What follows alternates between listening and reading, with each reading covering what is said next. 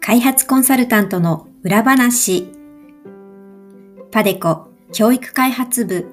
がお届けします。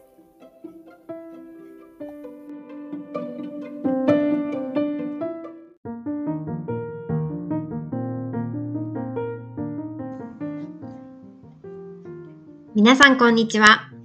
ポッドキャスト開発コンサルタントの裏話へようこそ。この番組は株式会社パデコ教育開発部より国際協力の現場で活躍する開発コンサルタントのお仕事にまつわるエピソードを中心に配信しています。開発コンサルタントの仕事内容や現場の声、そしてその舞台裏などを様々なゲストとの対談を通じてご紹介します。開発コンサルタントというお仕事の魅力や醍醐味をより多くの皆さんに知っていただけたら嬉しいです。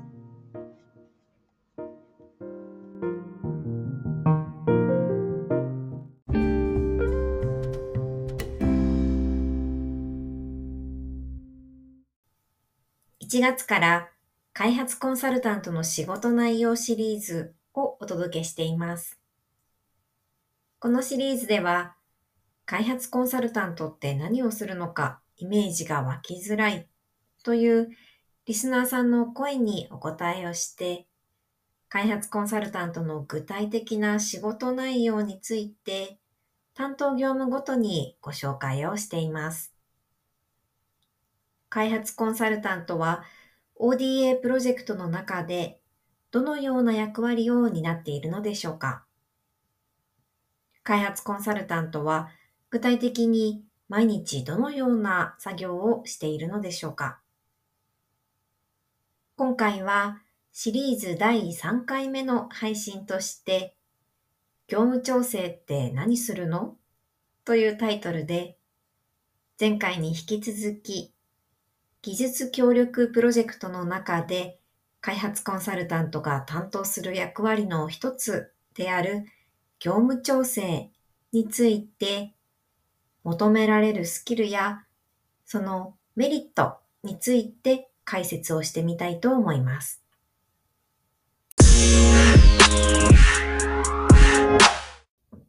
では、これまでお話ししました業務調整の業務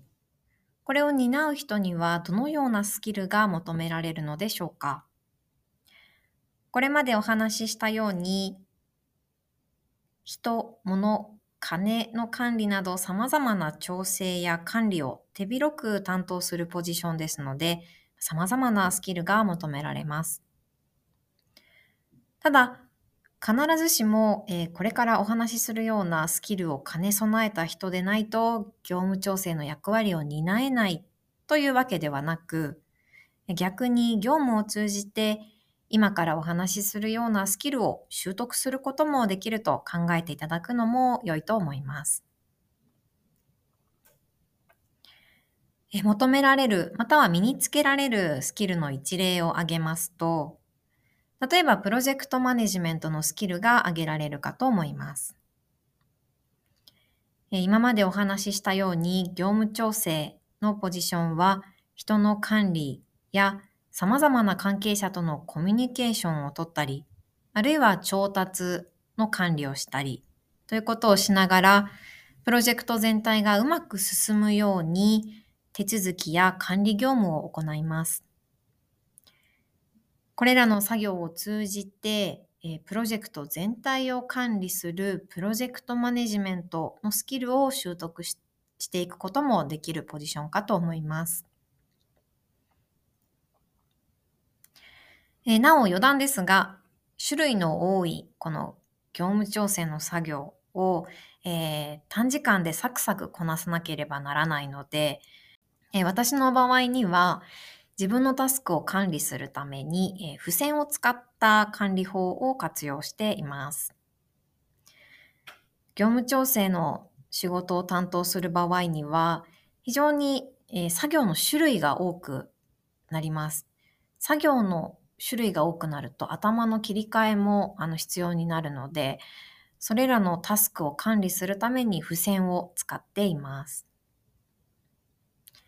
例えばですね、え付箋の色ですとか、付箋に書くペンの色で作業の種類や緊急度を視覚的に分類をしたりしています。また、この付箋を貼るノートを作っているんですけれども、そのノートを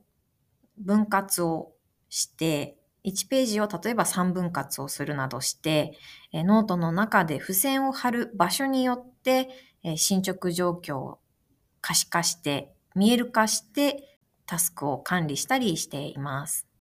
あくまであの私の個人的な例になりますが、このように、えー、とにかく様々な種類の作業を短期間でこなさなければいけなくなるのが業務調整の仕事の特徴かと思いますので、いかにいろいろな作業をあのスムーズにいくように管理できるかというのも一つ求められるスキルなのかなというふうに思います。また他のスキルとして、え業務調整というポジションを通じて身につけられる能力としてコミュニケーション力というのも挙げられるかと思います。これまでお話ししてきておりますように、技術協力プロジェクトの関係者は非常に多岐にわたります。日本人の専門家のみならず、チームメンバー以外にもカウンターパートと呼ばれる、えー、開発途上国の現地で技術移転をする先の人たちがいます。その方々とのやりとりも頻繁に発生をします。教育案件で言うと、相手国政府の教育省の方々や、え軍や市などの教育委員会の方、また学校の校長先生や教員の方々が、えカウンターパートとなる場合が多いのですが、こうした方々とのやりとりが頻繁に発生します。また、現地の、えー、方々や現地スタッフとコミュニケーションを取る場合には、必ずしも日本でこう当たり前とされているような価値観だったり風習というのが当たり前でない場合ももちろん多くありますので、現地の方々の、えー、風習や文化なども尊重しながらコミュニケーションをしていく必要があります。また、日本人専門家が日本にいる時でも現地の方々と頻繁にコミュニケーションを取る必要が出てくるんですけれどもそういった場合に必ずしもタイムリーにコミュニケーションを取れるわけではありませんが時差の関係などもあってですね。ただそうした状況の中で思わぬミスが起きたりします。そのため、え日本人の専門家は現地の関係者とできるだけタイムリーにコミュニケーションを取れるように最近では、え SNS ですとか、え日本でいう LINE アプリにあたるチャット機能のあるアプリケーションを、え活用したりあるいは場合によってメールやビデオ通話を活用したりというふうにスムーズなコミュニケーションのために様々な工夫をしたりしています。こうした、えー、相手を尊重しながら、あるいは適切なコミュニケーション手段を選んでコミュニケーションを円滑に進めていくという、えー、作業が必ず発生しますので、業務調整の仕事を通じてコミュニケーション力というのも磨くことができるのかなというふうに思います。はい。ここまで業務調整の仕事を通じて、得られるスキル、あるいは業務調整の仕事に求められるスキルなどを見てきましたが、では、こういう作業をしていて、えー、非常に忙しいように聞こえるかもしれないんですけれども、この忙しい業務調整というポジションを経験することで、どのようなメリットがあるのかという点もあのお話をしてみたいと思います。まずメリットの一つ目としては、ま様々なスキルを習得することができるというのは一つ目のメリットかと思います。先ほど、えー、求められるスキルのところでお話をしましたが、えー、マネジメントのスキルですとか、コミュニケーションスキルは、あの、この業務調整の仕事を通じて、えー、磨き上げることができるスキルだと思いますので、その他に、えー、2つ目のメリットとして個人的に考えることもお話ししてみたいと思います。業務調整という仕事を担うとですね、非常に多くの関係者と接点があります。多くの関係者と接点があるためですね、えー、プロジェクトの全容を見ることができるという点も、えメリットの一つかと思います。え、業務調整というポジションになっているとですね、プロジェクトチームのメンバー全員、ほぼ全員と接点が、え、あります。メンバーの航空券の、え手配のためにメンバーに連絡をしたり、あるいはレンタカー手配について、えー、いつ、どこからどこまでのレンタカーが必要ですかというような細かい連絡業務を行ったり、あるいは各専門家と連絡を取り合いながら、えー、次の通訳さんへの依頼日について確認をしたりという連絡業務を常に行っていますので、プロジェクトの各専門家と関わり合いながら、それぞれの皆さんの活動の進捗状況を見られるという点が、あの、大きなメリットかと思います。それぞれの人たちがどういう仕事をして、全体のプロジェクトがどういうふうに進行していくのかという全容を見ることができるポジションです。開発コンサルタントとして仕事を始めて数年の方が業務調整の役割を担うことが多いというふうにお話ししましたが、技術協力プロジェクトがどのように動いて数年間で成果を出すまで至っているのか、これを間近で見ることができるのが業務調整のポジションの大きなメリットかと思います。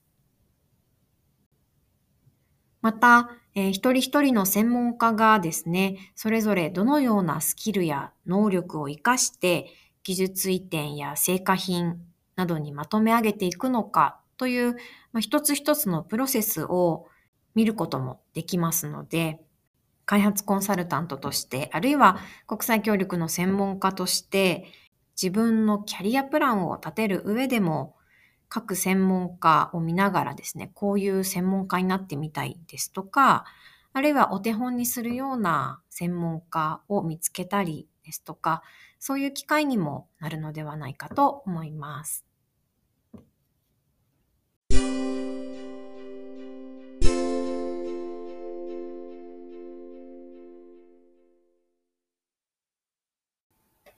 次は、パデコ教育開発部からのお知らせコーナーです。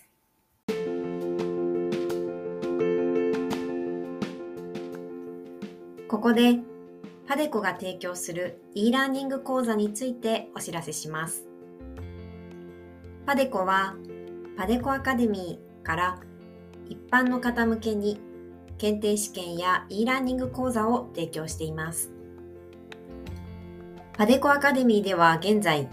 e ラーニング講座として国際協力の歴史と動向を開講しております。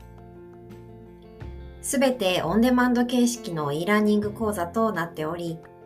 好きな時にご自身のペースで学習を進められる講座です。動画の講義で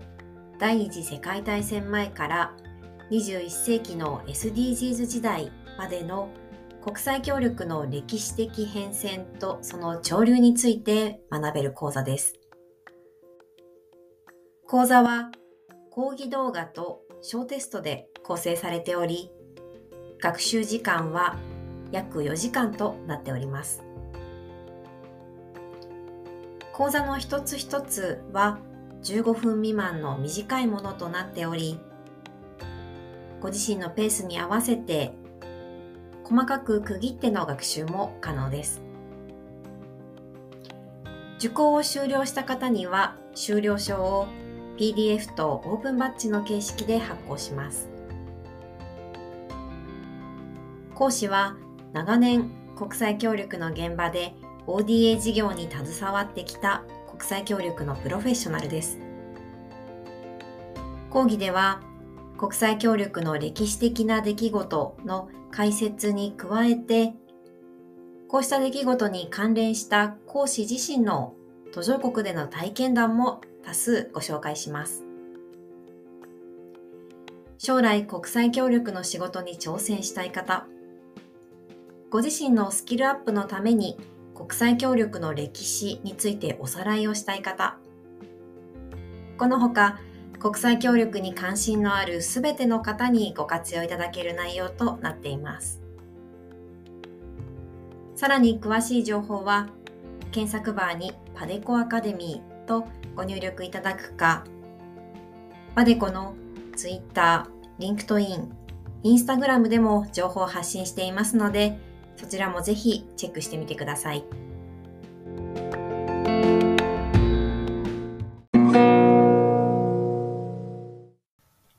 今回は開発コンサルタントの仕事内容シリーズの第3回ということで、業務調整に求められるスキルやメリットについて詳しくお話をさせていただきました。業務調整は開発コンサルタントとして仕事を始めたばかりの方が担当することの多いポジションですので、リスナーさんの中でこのお仕事にご関心のある方はぜひ参考にしていただければ幸いです。次回の配信は3月15日を予定しています。ここまでお聞きいただきありがとうございました。パデコ教育開発部が送る開発コンサルタントの裏話でした。次回もお楽しみに。